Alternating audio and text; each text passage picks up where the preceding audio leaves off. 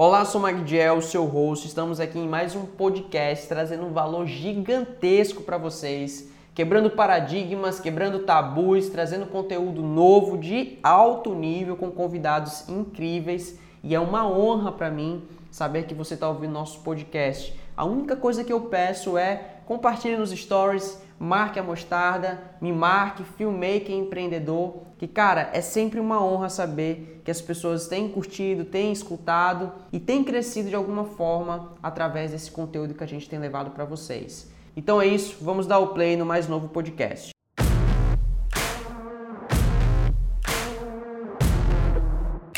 Primeiramente, Olga, quero te agradecer de coração mesmo e assim, a primeira reação que a gente espera é de que a pessoa do outro lado vai receber uma mensagem, né, um convite como esse, falar, cara, não dá isso se responder, né? A gente sempre acha que a pessoa não vai responder. Mas quando eu vi lá o seu retorno, a sua prontidão, assim, sabe? Eu realmente me encantei mais ainda, porque não é que se você não tivesse respondido você seria uma pessoa ruim, não é isso. Mas é de surpreender quando o outro, quando a pessoa que já é uma referência no mercado te responde, né? Então, muito obrigado pela disponibilidade. Desde o início você foi muito proativa nesse sentido. E espero que quem estiver ouvindo e assistindo esse podcast venha ser muito enriquecido, que eu tenho certeza que será. Viu? Muito obrigado. Eu, eu que agradeço. A gente cresce é assim, de, de um em um, moçada. Então, não acredito muito em concorrência, acredito em comunidade. Então, isso aqui é prova disso. E assim, o objetivo em ter convidado você não é nem tanto pelo pelo trabalho lindo que você já faz e nós vamos falar sobre isso porque é, eu gosto de aprender também sobre técnica, mas pelo menos os últimos convidados que eu tenho é, convidado e tem participado aqui do podcast tem trazido justamente, justamente esse outro lado que nós, videomakers, acabamos não enxergando, né? Seja por N motivos. Uhum. Mas antes de entrarmos a fundo nesse conteúdo, Queria que você se apresentasse, assim, eu tenho certeza que para quem já é do casamento já conhece você, mas para esse 0,000,1% que não conhece a Olga, o que, que é Olga? De onde ela veio? O que ela faz? Olga por Olga, em uma palavra. Uh, vamos lá. Eu sou Olga Santos, eu sou videomaker de casamentos. Já tô nesse corre, deve, vai fazer sete anos. Mas de formação eu sou publicitária. Trabalhei muitos anos em agência como diretora de arte. E eu não tenho aquelas histórias românticas de que um, eu era uma menina que sonhava em fazer vídeo de casamento. Vou decepcionar as pessoas nesse sentido. Uh, o casamento chegou para mim de forma muito aleatória, mas foi uma paixão rápida. Depois que eu entendi que havia um outro jeito de contar histórias. E o casamento hoje para mim meio que simboliza eu poder criar uma comédia romântica todo fim de semana que eu sou eu era muito essa menina, assim, a louca da locadora. E pra galera que talvez seja mais nova, existe uma coisa chamada fita VHS, que você alugava os filmes. Então, hoje eu vejo que é a realização disso lá de trás, de eu poder fazer as minhas próprias comédias românticas. E a minha pegada nos vídeos de casamento, que eu brinco, é não ter receita de bolo. Eu realmente quero tentar enxergar o que tem de único em cada história e transformar isso num filme. Eu costumo dizer que cada ser humano ele é único, né? Isso é, é provado cientificamente, inclusive. Uhum. Logo, ter duas pessoas se unindo é algo mais único ainda, né? Tipo, duas pessoas únicas é, se encontrando com um propósito, ainda que quem não acredite no amor, ainda que você não acredite no casamento, mas é, é, sem dúvida inquestionável que esse encontro, esse momento é muito especial, independente da durabilidade, independente de qualquer outra coisa. E eu me sinto também muito honrado em ter sido jogado né, nesse mercado de casamento. Mas vamos lá, você falou que já foi publicitária e tudo mais. Inclusive, eu sou um, um desistente, se a palavra existe, desistente de publicidade. Cursei três períodos, vi que não era para mim, sou formado em outra coisa hoje. Uhum.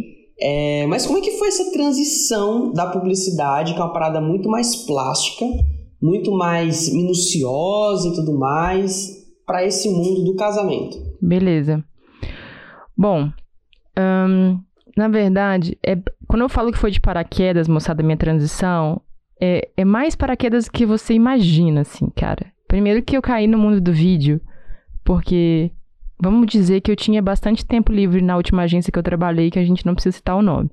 Uh, e aí, eu participava de vários concursos culturais na internet que é aquele mande uma frase dizendo por que você merece, mande um vídeo criativo, não era sorteio, viu? Gosto de deixar isso bem claro. Um, e aí eu ganhei uma viagem para o Japão, e quando eu fui para o Japão, falei, agora eu preciso comprar uma câmera legal. Pô, tô indo pro Japão, e aí comprei a minha falecida 60D, saudades, inclusive. E aí eu já gostava muito de registrar as minhas viagens e tal, e aí eu fiz um videozinho, música da moda na época, Philip Phillips, e postei no Facebook, não tinha Instagram, e a galera falou: Cara, você tem muito feeling pra coisa, porque você não trabalha com vídeo e tal. E aí ali foi plantada a sementinha, né? Fez um inception dentro de mim e nasceu, assim, essa ideia. E aí a grande diferença que foi difícil acostumar é porque o casamento ele é um evento muito ao vivo. O casamento não tem replay. Na publicidade, cara, deu, deu ruim, amanhã a gente volta. Eu, eu pago a diária do estúdio de novo, se foi erro meu. Ainda que muito estresse, que às vezes é estressante, mas dá para fazer. Mas dá para fazer, né? É, a publicidade, eu acho que ela é super estressante por N outros motivos, mas nesse sentido de se só tem uma chance para acertar, uhum. o casamento ele representa um desafio muito grande. Além do que, no casamento você é o cinegrafista, o editor, o operador de áudio, o operador de luz, o marketing, o jurídico. Então, o produtor. O produtor, você é o podcaster, o, tudo, entendeu? Você cuida das redes sociais. Então, para mim foi uma transição muito grande, porque eu vim de uma CLT em que eu era diretora de arte, essa era a minha função. Por mais que na publicidade você ainda faz umas coisinhas a mais, né? Pega o negócio do atendimento, mas mesmo assim era um pouco mais definido. E aí você sair desse, dessa zona de conforto para ser empreendedor foi uma transição brusca para mim que demorou uh, um tempinho. Mas, no meio do caminho, uma coisa que eu fiz questão de fazer foi ser frila de outras produtoras. Porque nem ir em casamento eu não ia. Então, imagina saber como é que filma. Então, para não dar um passo maior que a perna, eu resolvi ser frila durante ali quase um ano e isso me deu uma base muito legal para começar. Legal, e assim, é uma, um aprendizado também, porque naturalmente, com a urgência que o digital acaba gerando em nós, parece que nós temos que começar a ter uma ideia hoje, né? Então vamos lá. Eu quero ser videomaker de casamento. Então, assim, amanhã eu já tenho que fechar o meu primeiro contrato de casamento como videomaker principal. E uma coisa que você falou, Olga, que eu acho que é muito interessante, é que todo mundo tem um começo, e a melhor forma de começar nesse mercado, pelo menos, como qualquer outro, é aprendendo com quem já está nele, né? É buscando oportunidades, ainda que você não receba tão bem quanto você gostaria, quanto você merece, mas o aprendizado muitas das vezes vale muito mais que qualquer outro dinheiro. Só para a galera que está ouvindo também, enfim, se eu puder incentivar de alguma forma, não que isso seja o correto, mas o primeiro emprego que eu, que eu fiz, que eu participei em produção, assim, de, de vídeo, eu mandei uma mensagem pro cara falando que eu não queria dinheiro. Eu tava fudido, na verdade, tava na merda, mas eu falei que eu não queria dinheiro e queria aprender. E se ele achasse que eu, enfim, me garantia, ele me dava oportunidade. É, logo de cara ele me pagou assim, não, não precisou eu trabalhar sem, sem receber. Mas assim, eu fui um pouco até um pouco louco. Não tô falando que isso é prudente, não, você trabalhar sem receber, né? E também, de certa forma, se eu fiz isso é porque eu podia de alguma maneira.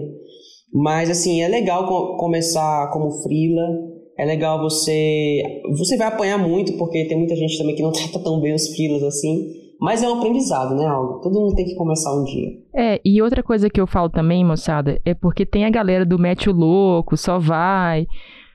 Beleza, mas assim, por exemplo, eu só larguei a agência depois que eu já tinha uma atração boa no meu próprio negócio. Então eu fiquei nessa vida dupla, segunda a sexta, de 8 a 6, num escritório fechado e depois a noite inteira editando e fim de semana em evento, até que eu me senti levemente segura para conseguir falar assim, não, agora dá para viver de casamento. Porque é muita pressão você entrar para um ramo, para um nicho, é, sabendo que aquilo ali precisa dar dinheiro desde o dia 1, sabe? Isso pode até atropelar um pouco o processo para você. Então, para mim, ter sido em doses mais homeopáticas, né? Teve, fui frila, aí começaram a vir os primeiros clientes, aí eu comecei a fazer meus primeiros casamentos, entendi que era para mim, agora vamos embora. Entendi. Uma coisa que eu queria, eu tenho muita curiosidade, todos os convidados que eu trago eu pergunto para ver a perspectiva de cada um.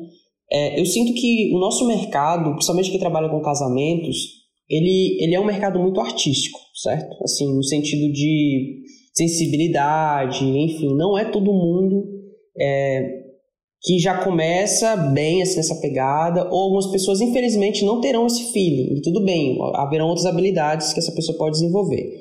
Mas como é que foi para você lidar é, no início ou hoje ainda, como você lida com esse lado artístico da Olga, né, as cores, a música, que às vezes o casal não tá um pouco se lixando para isso, que é aquela música do momento.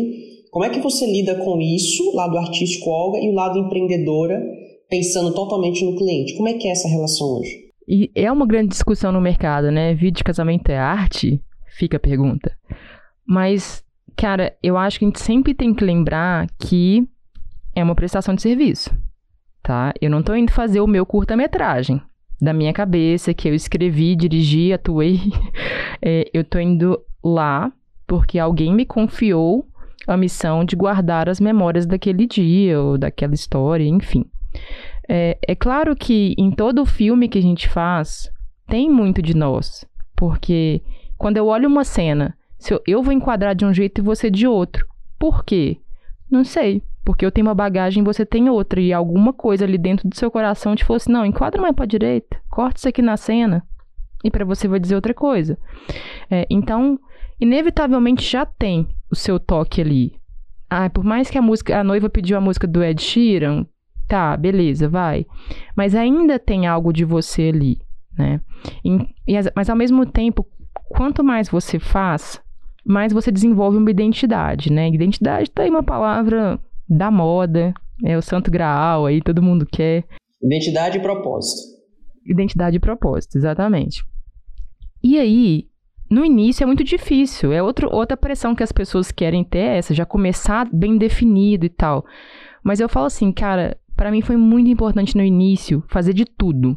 Tudo, tudo, tudo. Qualquer tipo de casamento que aparecesse. Então, num sábado, eu tava naquela igreja tradicional, 9 horas da noite. No outro sábado, eu tava num restaurante, 10 horas da manhã. Mas foi muito importante até para eu definir o que que não era para mim.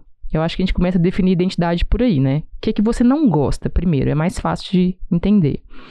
E aí, com o tempo, você vai entendendo o que, que vai conversando mais com o seu coração, com, com o tipo de casamento e resultado que você gosta de entregar.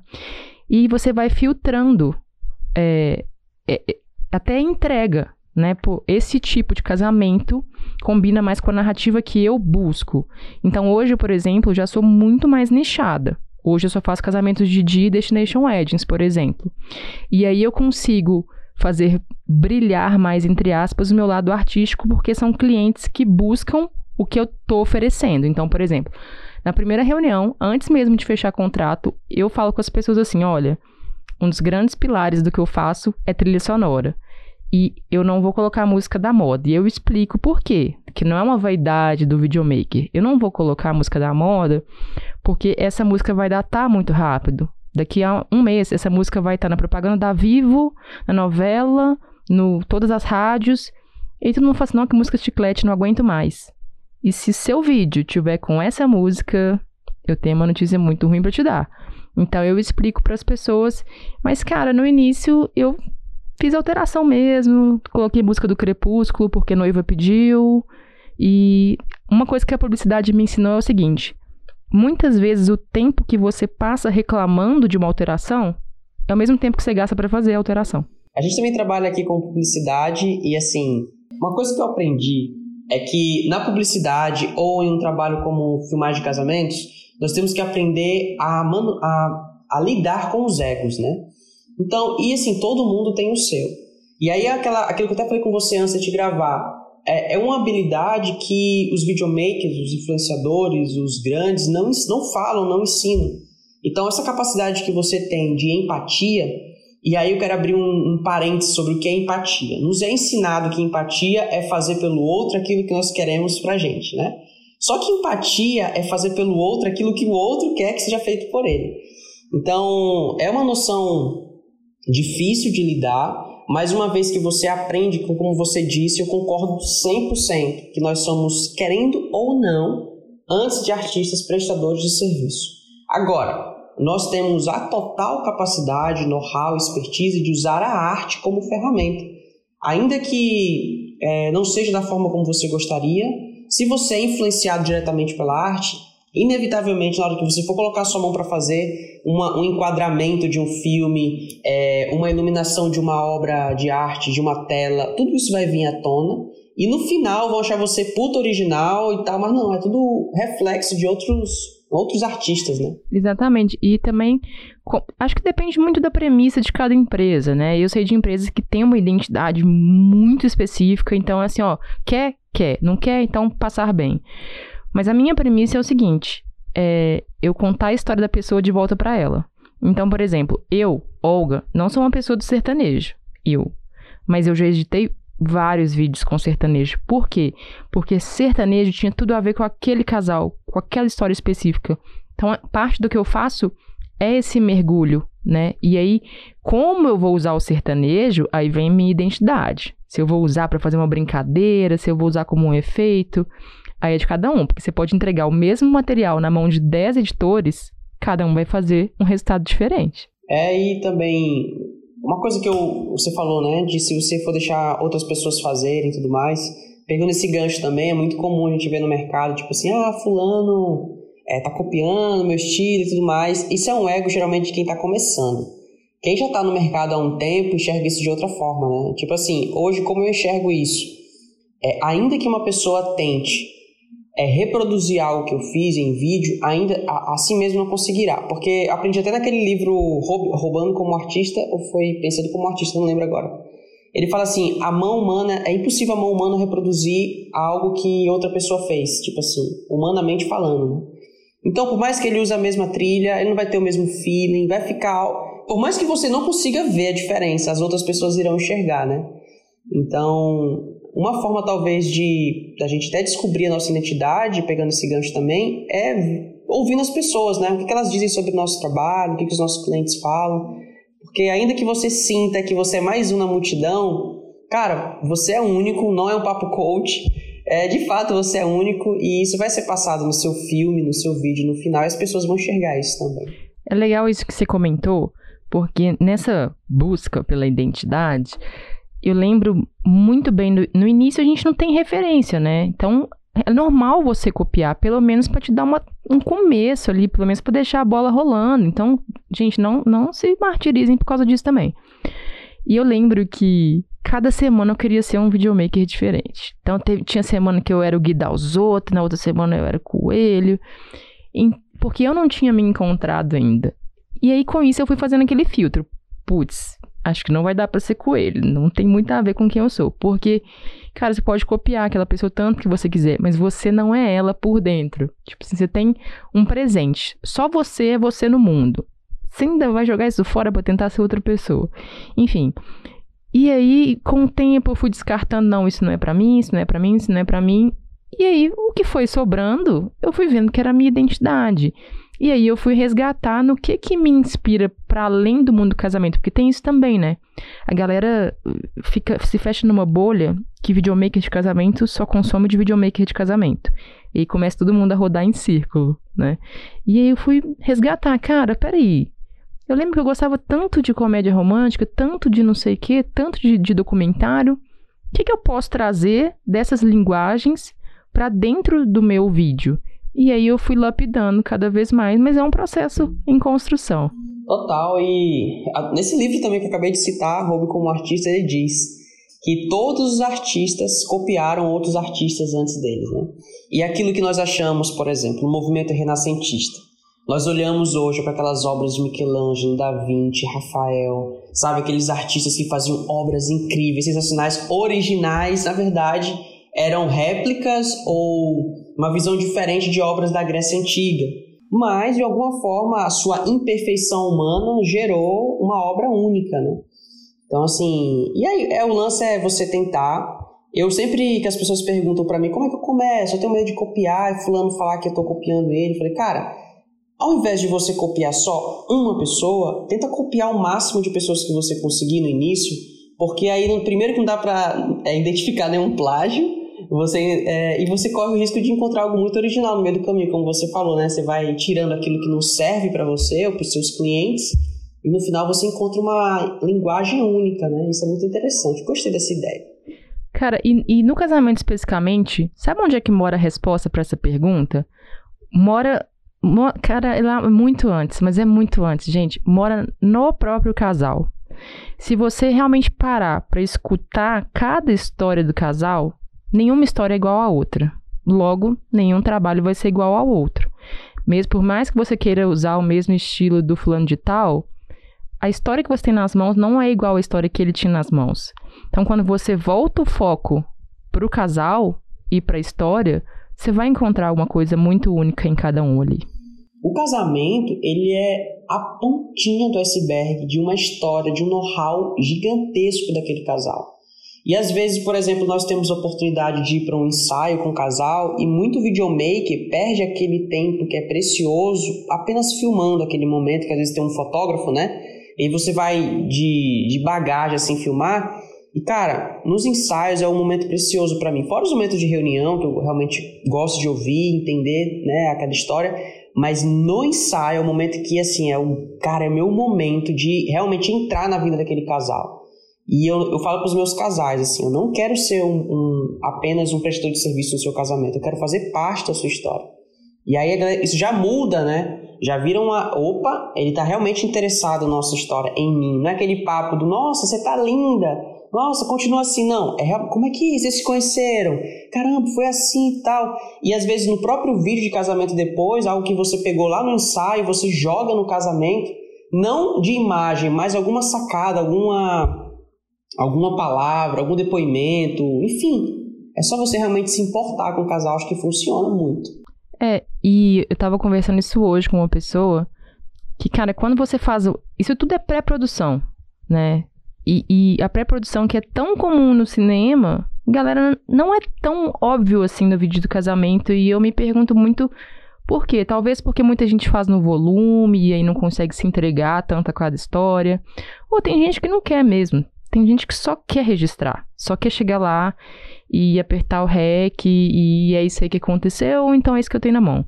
Mas quando você faz uma pré muito bem feita, você se preocupa em conhecer o casal.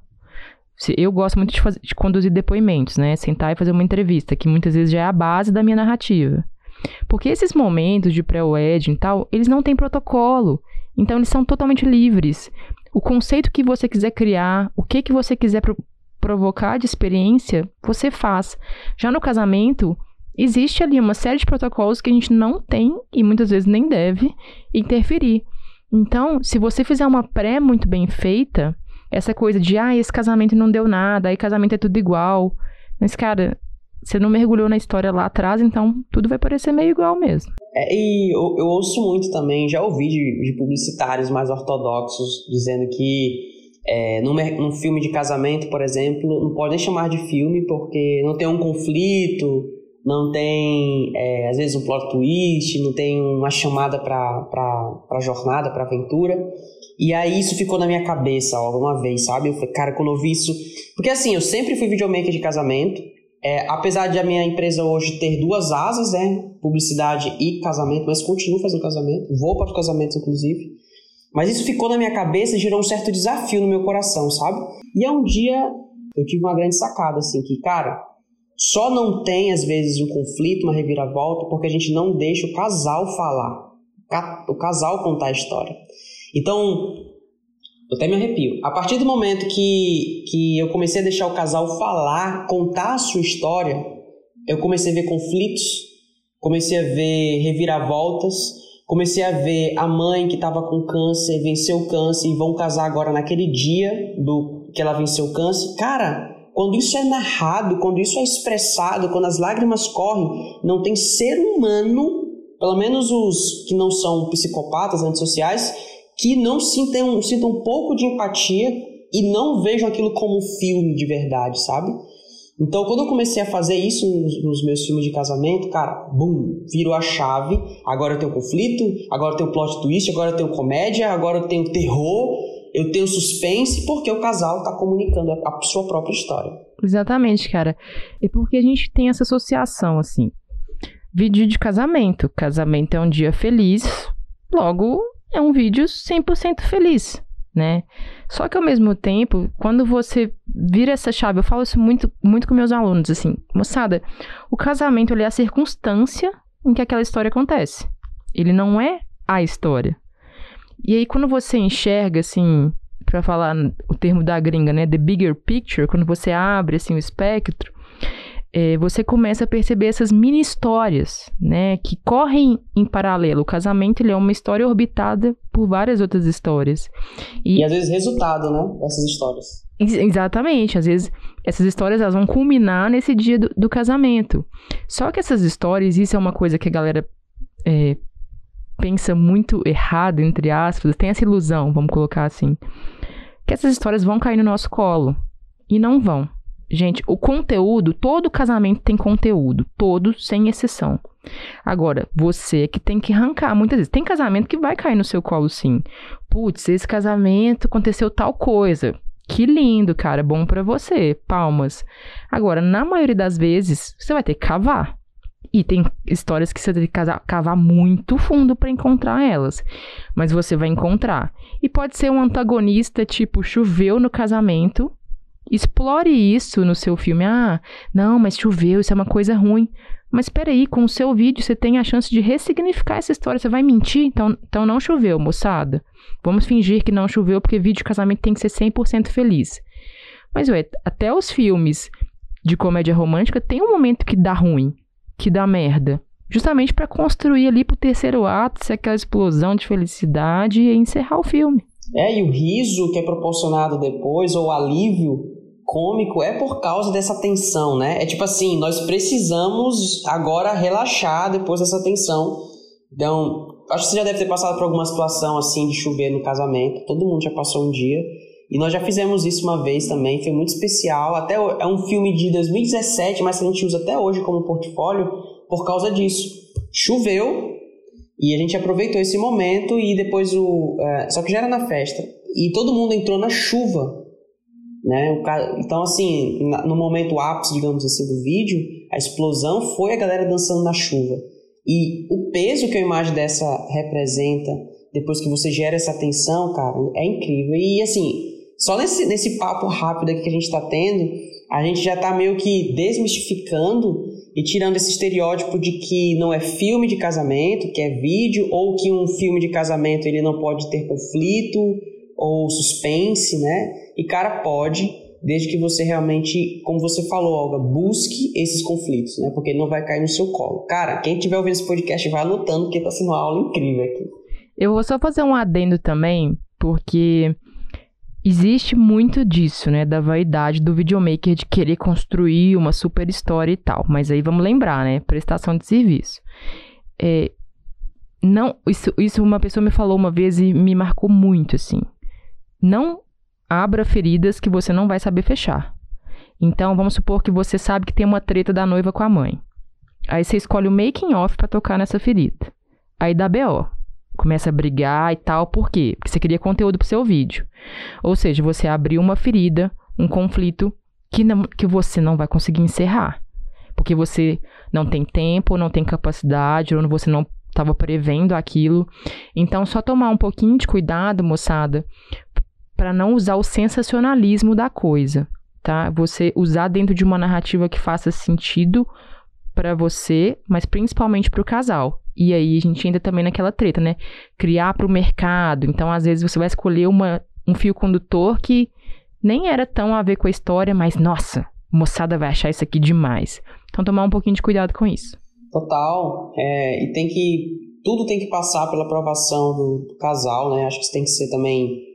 Da mesma forma que às vezes um diretor que você vê aí, um Mark Scorsese, da, Mark Scorsese nem tanto, que o bicho já é quase dono da porra toda, mas sei lá, os novos diretores que você admira e fala, pô, o cara é um diretor foda. Até eles têm que prestar conta com o estúdio ou com o produtor daquele filme. Então não é tão simples assim. Você querer, ah, eu vou fazer isso, sou prestador de serviço, sou artista e vou postar, por exemplo, antes do casal. Pelo menos eu não faço isso porque eu morro de medo de, enfim, depois ter que tirar aquele vídeo do ar porque o casal não gostou de alguma cena. Então, passe sempre pelo plumo ali do cliente porque assim, no final do dia, quem vai decidir se você é um bom profissional ou um péssimo profissional é o seu cliente, né? Ainda que você queira colocar uma cena muito legal, um noivo pelado, a noiva nua ali, porque mas, cara, às vezes foi um, aquele momento foi legal, pro casal é legal, mas eles não querem que o nude deles apareça ali, no, né? Então, um belo adendo, tem que deixar porque a galera se empolga, né? Eita, agora eu vou pegar o vestido da noiva, botar uma câmera debaixo do vestido da noiva. Não, não é assim, pelo amor de Deus. Outra coisa que eu queria conversar com você também, eu vejo muito isso no, nas redes sociais, você posta. Você passa é, ser uma pessoa também que como você falou no início, você tem muitos outros recursos no sentido criativo. Você não bebe só da fonte do casamento.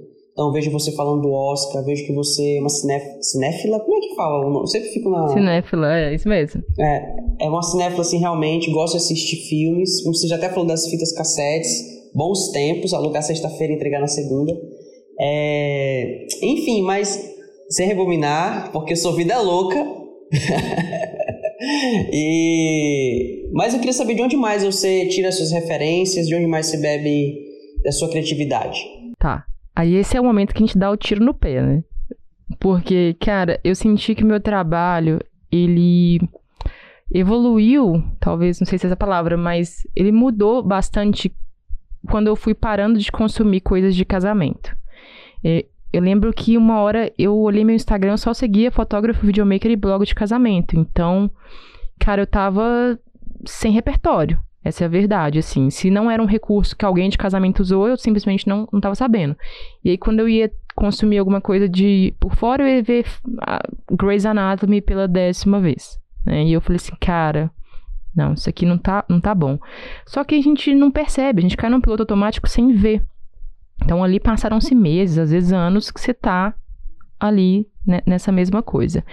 Então eu resolvi parar e beber um pouquinho da fonte, assim, então. Então, uma coisa que eu faço, por exemplo, é não só tentar ver filmes que talvez não seriam tanto a minha onda, mas também analisar eles de uma maneira técnica.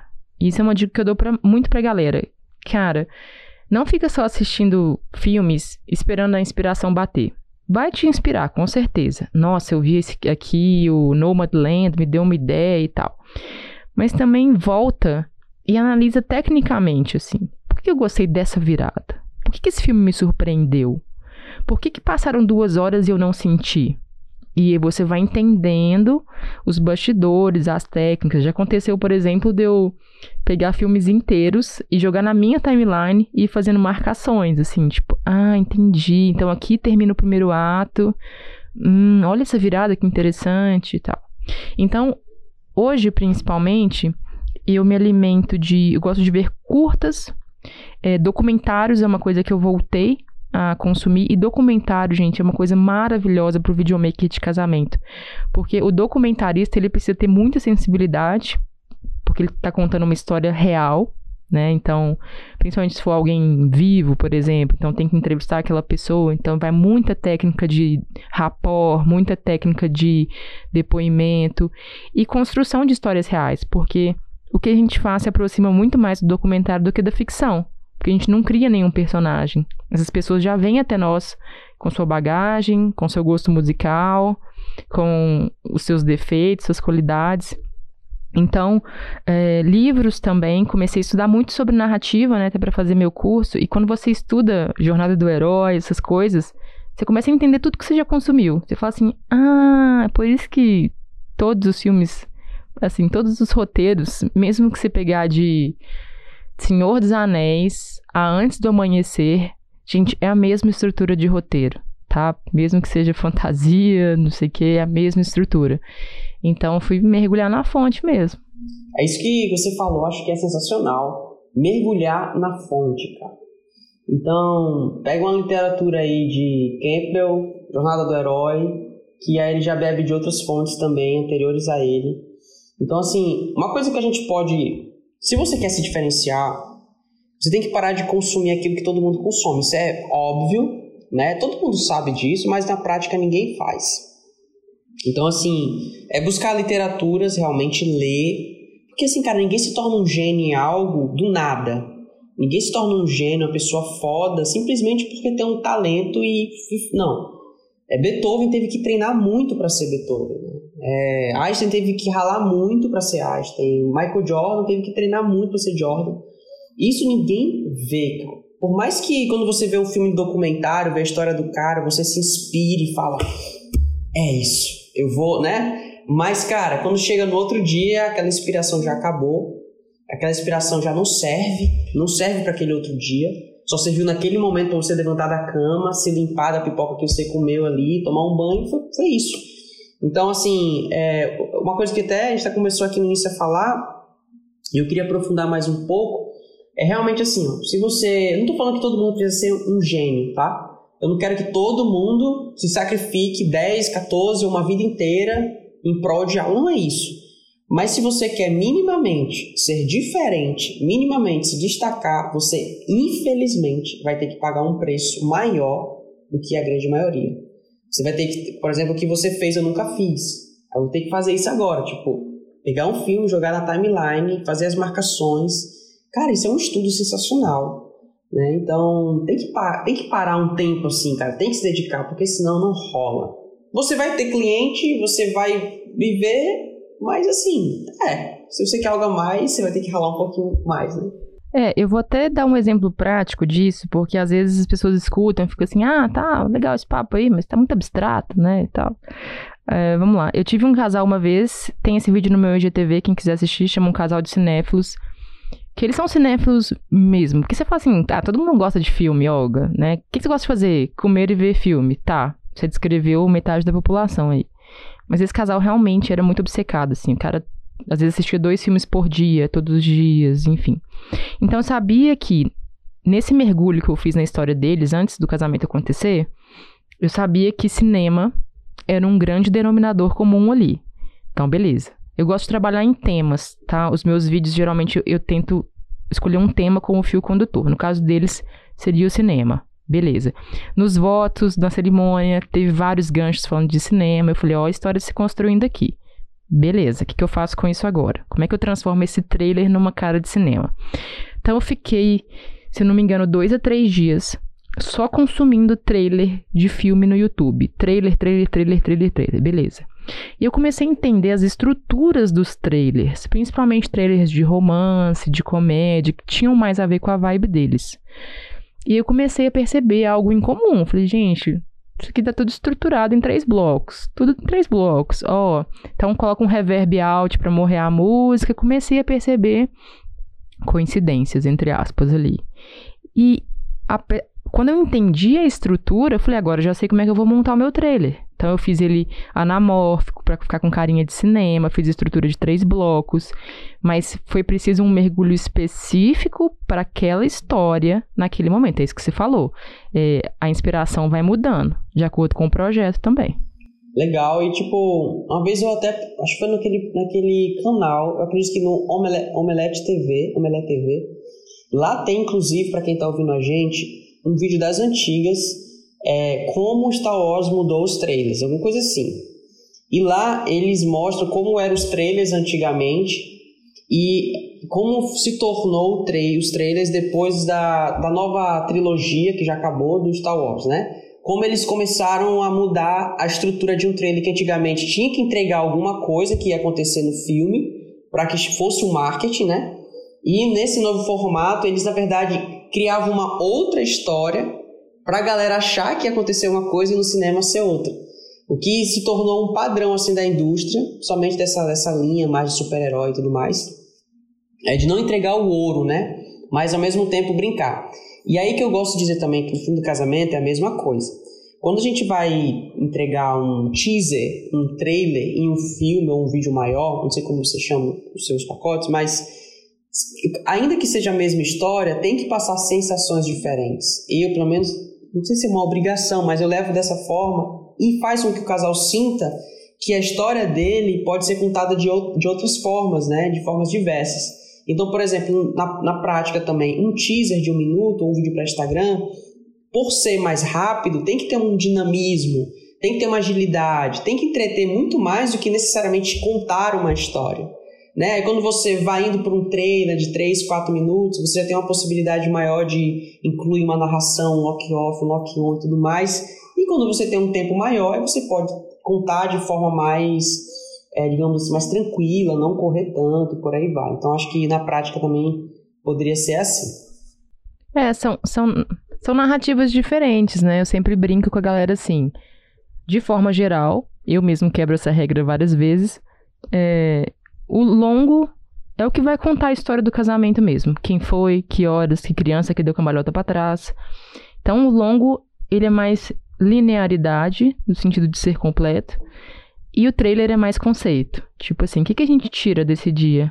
Qual é o tema dessa história? Então é assim que eu tento dividir meu pensamento. E como é que seus casais reagem, assim, geralmente quando eles recebem um, os vídeos que você entrega, qual é o tipo de reação mais comum, assim, da parte deles? Cara, eu faço uma coisa que, que, não, que eu vejo que muita gente não faz. Eu faço questão de assistir junto com o casal os vídeos, né?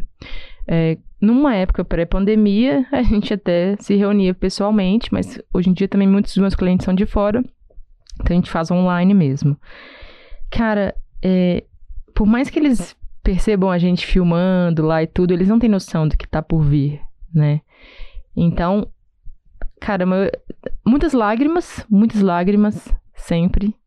É, e uma sensação de, de gratidão mesmo, sabe? A pessoa ali, quando ela assiste o vídeo, ela pensa: caramba, isso deu muito trabalho. Realmente você mergulhou muito fundo e você fez mais do que eu esperava. Porque a pessoa te contrata querendo o quê? Um registro de um evento, na maioria das vezes. E o que ela ganha é um filme pra vida, né? E engraçado, até meio obscuro dizer isso, mas nós nos alimentamos das lágrimas dos nossos clientes. Mas são lágrimas de felicidade, né? De, de sei lá, cara, de aquela sensação de valeu a pena, né? Eu sempre eu vejo isso muito no olhar do, dos nossos clientes, que às vezes fazem um, um sacrifício para nos contratar, mas tipo assim, depois, cara, Tipo assim, um olha pro outro falando, viu amor como valeu a pena? Sempre rola um assim, né? Viu como é que tinha que ser a mostarda? Viu como é, como é que tinha que ser a Olga? Então, assim, eu, eu gosto de tirar isso dos meus clientes. E, assim, resumindo tudo isso que a gente falou, isso só é possível ter essas lágrimas, essa satisfação, se nós fizermos para eles, né? Não, óbvio que é pra gente também, acaba voltando, tudo que vai e volta para nós. Mas quando você coloca o cliente como centro daquela história de fato, não seu ego, não suas referências, não outras coisas, a parada flui, sabe? Flui de verdade. E o que era algo comum se torna algo belo e indicações, e parabéns, e lágrimas, isso que no final do dia vale a pena. Cara, quer fazer um teste para entender para quem que você tá criando mesmo? Faz o seguinte, vamos supor que daqui para frente, nenhum cliente seu vai deixar você postar o vídeo. E aí? Sua entrega vai ser a mesma? É, se, sem o, o ego da internet, sem o afago dos likes, você vai ter, vai dedicar o mesmo tempo, vai tentar sair da caixa tanto assim, se só o casal que vai ver? E aí, como é que fica? Então, acho isso um bom exercício. Eu, eu fiquei até pensando agora aqui, rapaz, como é que seria mesmo o mundo sem você poder ter portfólio, né, digamos assim, digital? Seria um tapa na cara na, na minha e de muita gente, tenho certeza. E assim, pra gente fechar essa, esse nosso bate-papo, eu acho que eu também eu acredito que seja muito interessante para quem está nos ouvindo entender sobre. A gente falou sobre digital agora, sobre Instagram, sobre a questão do posicionamento nas redes sociais, né? Por exemplo, por muito tempo eu achei que o meu Instagram, ainda que profissional, tivesse, tivesse que ter única e exclusivamente trabalhos é, de casamentos, né? E eu vejo inclusive que você traz muito esse tema também nas suas redes sociais. Você já quebrou também esse, esses protocolos, né, que inicialmente foram impostos na gente, e sem saber o porquê, a gente tinha que seguir aquele fluxo. Mas depois que eu aprendi que pessoas se conectam com pessoas, é, e, e, até aquele termo que eu já ouvi, B2B, para mim não existe. Sempre vai ser pessoa com pessoa. A, a, a, um, uma pessoa só vai conectar com uma empresa através de um atendimento ou de um atendente, de um secretário, de um assistente, de um fotógrafo, de um videomaker. No final, que a pessoa associa aquilo à empresa, mas inicialmente sempre vai ser pessoa com pessoa, face to face. Então, assim, como é que você faz hoje para se posicionar nas redes sociais, manter tanto a atenção dos seus clientes, né, ou atrair clientes, e ao mesmo tempo, como você também trabalha com curso, né, com alunos e tudo mais, como você consegue equilibrar e lidar com esses dois mundos? Cara, é o, aquela coisa, né, do Instagram vitrine, assim. Hoje em dia, é, e isso é difícil de entender, ser bom não é mais diferencial. Ser bom é meio que o pré-requisito, assim. É, você faz assim, e vai cair um monte de fotógrafo e videomaker bom na sua frente. Então, beleza. Vamos supor que tá todo mundo nivelado, que você não tem um diferencial que só você tem. Que aí também, se você tiver, parabéns. Então, por que que a noiva vai comprar de você, já que tem vários outros bons no mercado? Então, hoje em dia não é mais sobre o que você faz só, mas por que você faz? Como você faz? São essas coisas que vão dando motivos. Eu sempre falo, você tem que dar um motivo para a pessoa chegar no seu Instagram, mas principalmente um motivo para a pessoa ficar no seu Instagram. Né? Então, se não é legal te seguir, se você só posta uma foto lá com a legenda Laura e Thiago, hashtag casamento, cara, de novo, a não ser que seu trabalho seja muito fora da curva, você não me deu nenhum motivo para te continuar te seguindo. Então, eu sou muito a favor de você humanizar o seu Instagram, afinal de contas, não é, não é lá uma corporação. Provavelmente a pessoa vai conversar com você, é você que vai no dia do casamento, pelo menos aqui é assim. Eu estou em todas as etapas do processo. E sobre esse equilíbrio entre conteúdos, é difícil mesmo, porque primeira coisa que eu pergunto pra galera é o seguinte: tem muita gente que fala assim, ah, eu quero começar a produzir conteúdo e tal. Eu falo, pra quê? Pra quem? Ah, você vai vender curso ou mentoria? Ou você tem alguma coisa para vender para outros profissionais? Não, nem quero. Então, por que, que você vai gastar tanta energia assim conversando com esse público? Quer produzir conteúdo? Por que você não produz conteúdo para o público que vai te contratar? Tem muito conteúdo que dá para fazer para noivas. Eu hoje produzo para os dois porque eu tenho que vender para os dois. Ah, eu quero ser uma autoridade no mercado. Ótimo, mas saiba que seu tempo é um só. Então, com o que, que você vai gastar ele? É, e uma coisa que eu aprendi que foi muito curioso, cara, é que se você encontrar a maneira certa de passar conteúdos, ele vai atingir inclusive quem não é do mercado. Às vezes, quando eu falo sobre um filme do Oscar ou sobre uma curiosidade sobre a fotografia de Malcolm e Marie, eu sempre tento colocar numa linguagem muito didática, porque assim, até quem é leigo que é a maioria dos meus casais, não trabalham com vídeo, eles olham e falam assim: cara, que curioso isso, não sabia. Gostei dessa informação. É muito legal te seguir. Eu, fico, eu acabo descobrindo umas coisas de outros universos. Mas é um processo, gente, que quando você começa a produzir conteúdo, por exemplo, você perde muito seguidor também. Isso é uma coisa que pouca gente fala, assim. Porque você vai começar a aparecer de novo na timeline das pessoas, às vezes pessoa que nem lembrava que te seguia. De repente fala assim, o que, que é essa pessoa aqui falando dica de gimbal? Não, não quero essa pessoa não. Mas ao mesmo tempo vai chegar uma galera nova e assim você vai fazendo um outro funil, né? O funil de conteúdo. Mas hoje eu tento ser um pouco meio a meio. Eu tô numa fase atual em que eu converso mais com profissionais porque eu tô sem agenda para casamento. Então também eu ficar bombando de conteúdo para a noiva, ela chegar até mim e eu não poder atender ela, também não adianta muito, né? Total, é total. Acho que a consciência do que você fala, para quem você fala, é tão importante quanto o conteúdo que você vai colocar para fora, né? E da mesma forma, o plumo não é mais o que você quer postar nas redes sociais, mas o que o seu público ou o seu futuro cliente precisa, né, de informação para receber. Eu achei sensacional isso que você falou, que, tipo, realmente agora é, não estou conseguindo atender é, as noivas ou entregar o meu melhor para elas, né? Então não faz sentido eu atrair mais cliente para mim e não poder fechar nada. Faz muito mais sentido eu trazer alunos ou profissionais que vão segurar aqui, que eu tenho algo para oferecer para eles de valor, né? É, e uma, um mito também que muita gente pensa, cara, é que todo conteúdo tem que ser uma transformação e uma coisa super relevante e tal.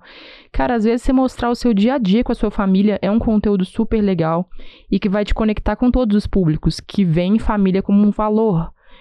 Cara, é, isso é provado, né? Você posta bebê nos stories, você posta cachorro nos stories. Sempre bomba, sabe? Eu, eu já falei isso várias vezes. O meu, meu story que mais bombou na vida é um dia que eu mostrei eu fazendo um gol no futebol. É, toda vez que eu posto esse vídeo, várias pessoas, inclusive noivos, né, que interagem muito pouco, vem falando: caraca, joga muito, não sei o quê. Então, é uma coisa que teoricamente é uma pauta que não tem nada a ver com o que eu faço, mas que gera ali um assunto em comum. A gente tem que pensar também em colocar conteúdos que iniciem conversas. Então, por exemplo, quando você fala assim, moçada, tô muito na dúvida se eu faço no, no estrogonofe ou não sei o quê. Isso é um exemplo muito idiota, gente, mas pensa isso. deixa umas lacunas abertas, assim, pra pessoa vir. É como se você soltasse uma pergunta, a pessoa lança uma resposta. E não sei quem que falou isso. Que se relacionar, assim, é igual primeiro encontro. Se só um falar, não tem segundo encontro. É, exatamente. Então aquela pessoa que você manda mensagem responde ok, né? Ou é complicado. É. Então tem, tem que ter essa perguntas abertas ou oportunidades de interação, né?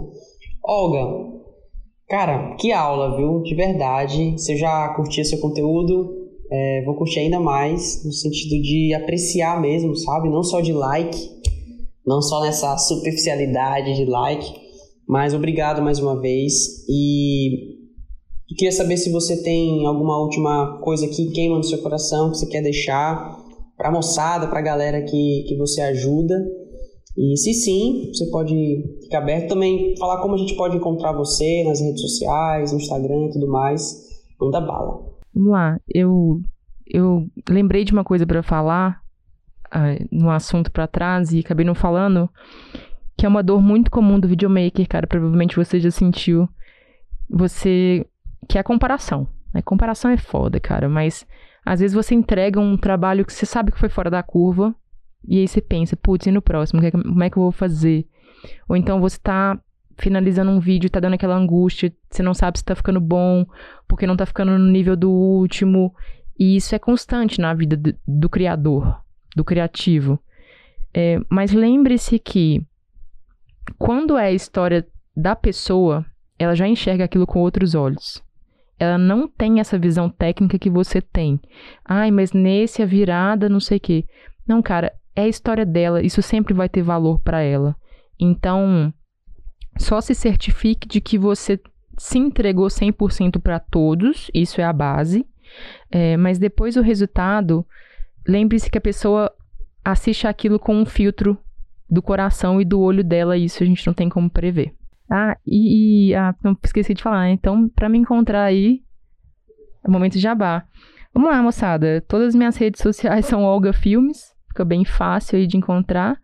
É, também tem um podcast para quem quiser escutar, chama é Foto Vídeo e dou curso de narrativa para videomakers, ensinar a moçada aí a contar histórias melhores. Então, precisando, manda um direct. Inclusive, eu conheci você por um amigo que também já foi aluno, que ele comprou seu curso, Yuri, e aí ele falou, oh, cara, a Olga é muito massa, eu tô, eu tô fazendo curso com ela, tô muito feliz com o que eu tô aprendendo. E foi a primeira vez que eu tive contato, assim, né, com o seu nome. Aí fui pesquisar, fui dar aquela stalkeada, já curti muito. Isso eu tenho acho que uns quatro, cinco meses, sabe? Quatro meses, eu acho. E aí, enfim, Aí é, foi, o papo foi muito bom, foi muito gostoso e logo logo esse podcast vai estar no ar, vou estar mandando para você também. E muito obrigado, viu, de coração. Eu que agradeço, cara, porque toda vez que essa jornada do criador de conteúdo às vezes ela é meio solitária, né? A gente fica assim, a gente e o computador. Então essas trocas são muito boas, assim, eu me alimento muito dessas trocas. Quero te agradecer o carinho aí e por pensar em mim.